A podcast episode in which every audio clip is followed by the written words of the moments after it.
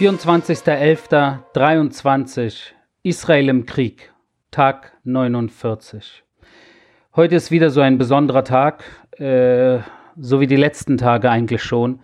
Und ich eigentlich nicht wieder nach dem normalen Standardformat äh, mit operativen Updates äh, euch gerne heute Abend, äh, ich sag jetzt mal, äh, den Tag äh, zusammenfassen möchte, sondern wieder natürlich auf die äh, Geisel äh, im Austausch für Terroristensituationen sprechen will und muss, weil äh, ich muss sagen, und da bin ich auch ganz ehrlich hier, ja, das nimmt mich alles sehr mit, äh, ist sehr schwierig, sehr, sehr schwierig. Ähm, habe ich mir, ich weiß nicht, habe es mir nicht einfacher vorgestellt, aber wenn dann der Zeitpunkt kommt, wenn Dinge passieren, äh, wo man äh, aktuell live und äh, teilweise sogar in erster Reihe äh, dabei ist, dann äh, nimmt mich das auch sehr mit. Äh, mein Herz, mein Kopf, meine Seele, alles, was ich irgendwie an mir und in mir habe, bewegt sich und ist angespannt und ich bin sehr unruhig, weil ähm, ich weiß nicht, wie ich mich fühle. Ich weiß nicht, wie ich mich fühle, weil einerseits natürlich man eigentlich irgendwo auch glücklich sein kann über einen kleinen Erfolg.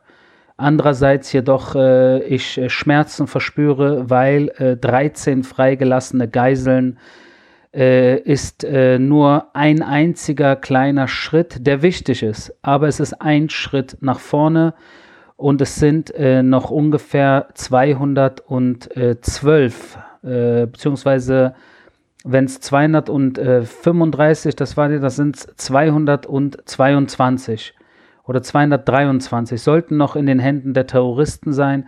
Und wenn man das jetzt kurz in Prozent, äh, Prozenten ausrechnet, dann sind das gerade mal ungefähr 5% der Geiseln, die heute rausgelassen wurden.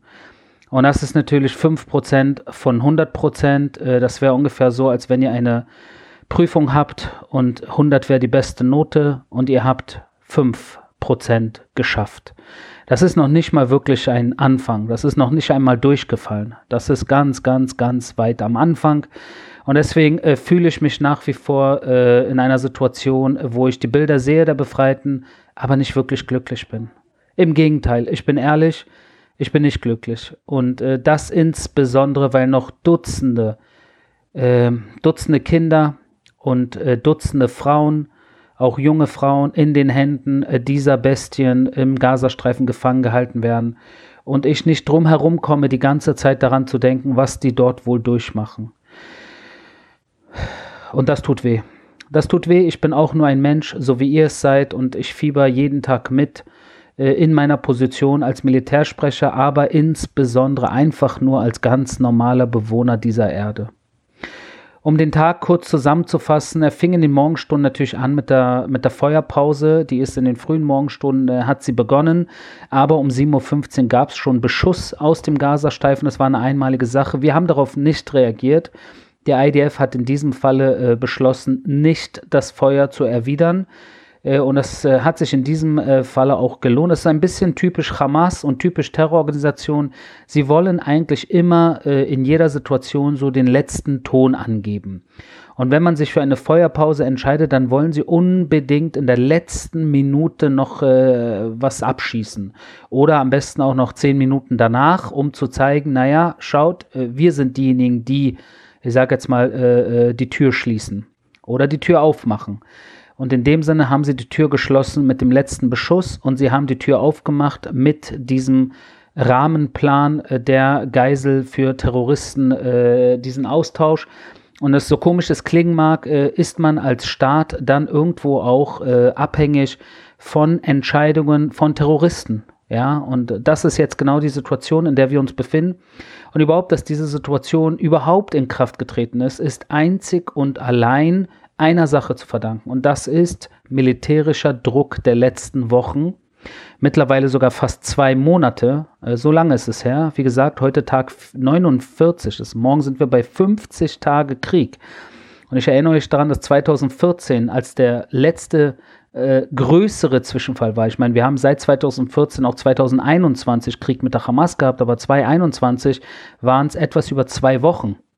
2014 waren es 51 Tage. Ich damals als offizieller Sprecher kann mich sehr gut an diese Tage erinnern. Wir sind jetzt schon bei 49 Tagen und wir sind erst bei 5% Geiselbefreiung.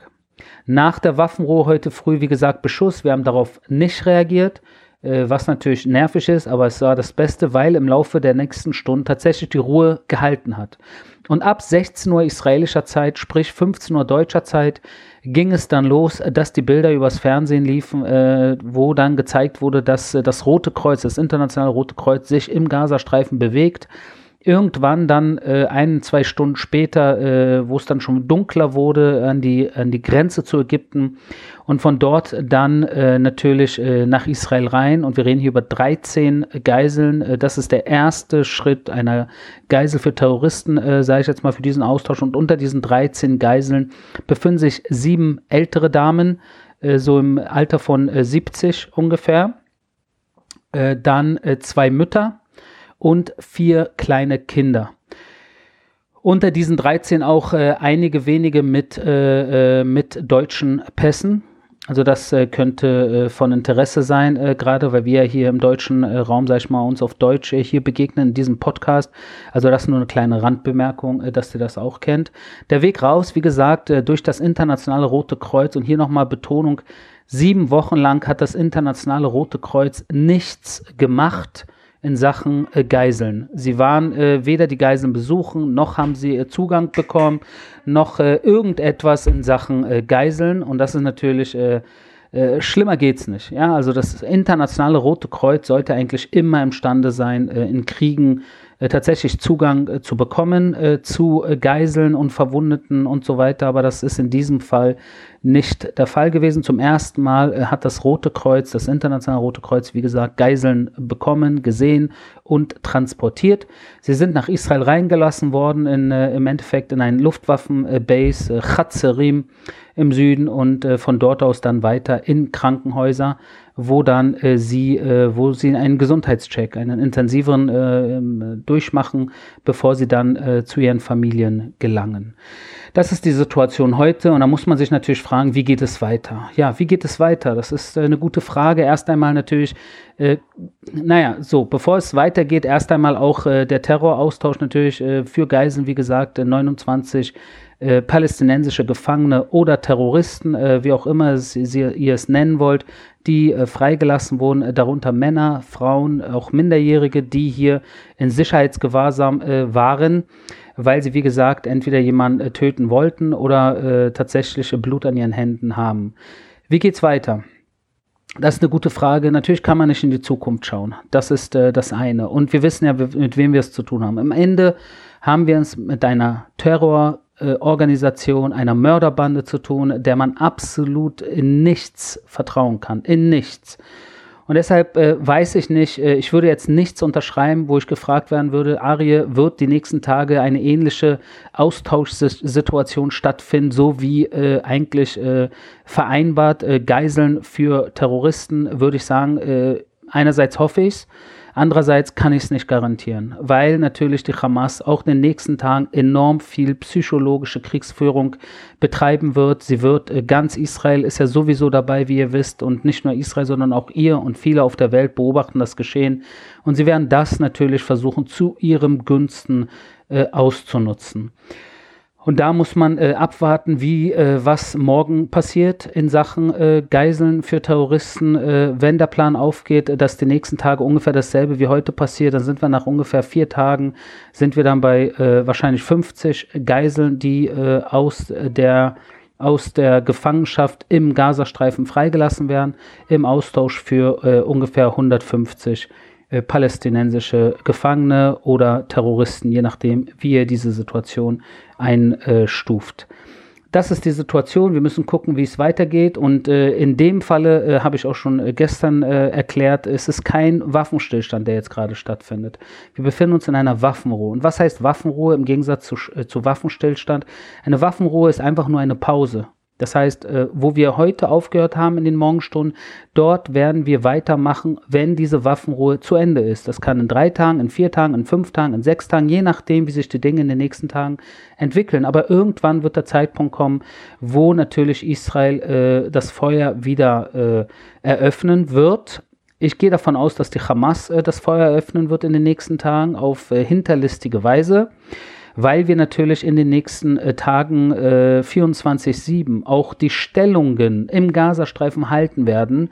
Äh, das heißt, eine gewisse Frontlinie innerhalb des Gazastreifens, wo die Soldaten äh, Tag, Nacht, Tag und Nacht äh, dort stationiert bleiben werden. Und das ist äh, stationiert bleiben im Feindesterritorium. Und das ist natürlich äußerst gefährlich weil wir natürlich nicht das Feuer eröffnen werden, die Gegenseite jedoch, die Terroristen, jetzt sich neu bewegen können, äh, dann eventuell zu einem gewissen Zeitpunkt geplant, äh, koordiniert, äh, wie auch immer, aus irgendwelchen Hinterhältern, aus irgendwelchen Terrortunnelöffnungen herausspringen können und mit RPGs oder mit anderen äh, Waffen auf israelische Soldaten schießen können, eventuell einen Entführungsversuch äh, starten werden und so weiter und so p. Das ist wahrscheinlich, was uns die nächsten Tage erweiten, erwarten könnte oder wird.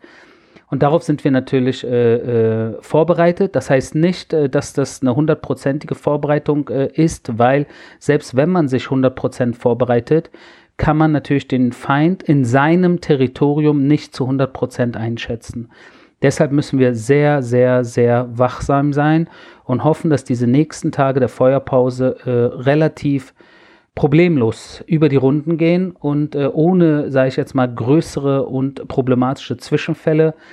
Und wer weiß, wie es dann in vier, fünf Tagen, äh, wenn es dann wieder anfängt, äh, dass, äh, sage ich jetzt mal, der Krieg fortgesetzt wird, so komisch es klingen mag, dann werden wir genau dort wieder ansetzen, äh, wo wir aufgehört haben. Und das ist im Endeffekt äh, zwei Ziele äh, äh, versuchen in die Wege zu leiten äh, bzw. zu erreichen. Das sind zwei Ziele, die ihr mittlerweile kennt. Das eine ist natürlich die Befreiung von allen Geiseln. Allen Geiseln. Und das sind, wie gesagt, über 200 noch, die sich in den Händen der Terroristen befinden. Und das ist äh, ungefähr 95 Prozent aller Geiseln, beziehungsweise wenn ihr, äh, äh, wenn ihr äh, die thailändischen Gastarbeiter, die heute auch parallel zu den israelischen Geiseln freigelassen wurden, dann ist man wahrscheinlich nicht mehr bei 95, sondern bei 90 Prozent. Und 90 Prozent der Geiseln, die sich immer noch im Gazastreifen befinden, das, ist, ein, das sind 90 Prozent zu viel. Äh, und das kann nicht sein und da äh, muss man gegen vorgehen. Ich habe gerade in einem äh, Nebensatz erwähnt, das habe ich vorhin am Anfang vergessen, Gleichzeitig mit den 13 israelischen Geiseln wurde, wurden auch ungefähr dieselbe Anzahl von thailändischen Gastarbeitern, die hier aus Israel äh, auch entführt wurden am 7. Oktober und sich in Gefangenschaft der Terroristen befunden haben, wurden sie auch freigelassen. Es gibt Bilder von ihnen, äh, von diesen thailändischen Gastarbeitern, Frauen wie Männer, die jetzt auch äh, in Israel angekommen sind, äh, parallel zu den israelischen, äh, zu den israelischen Geiseln und jetzt auf freiem Fuß sind.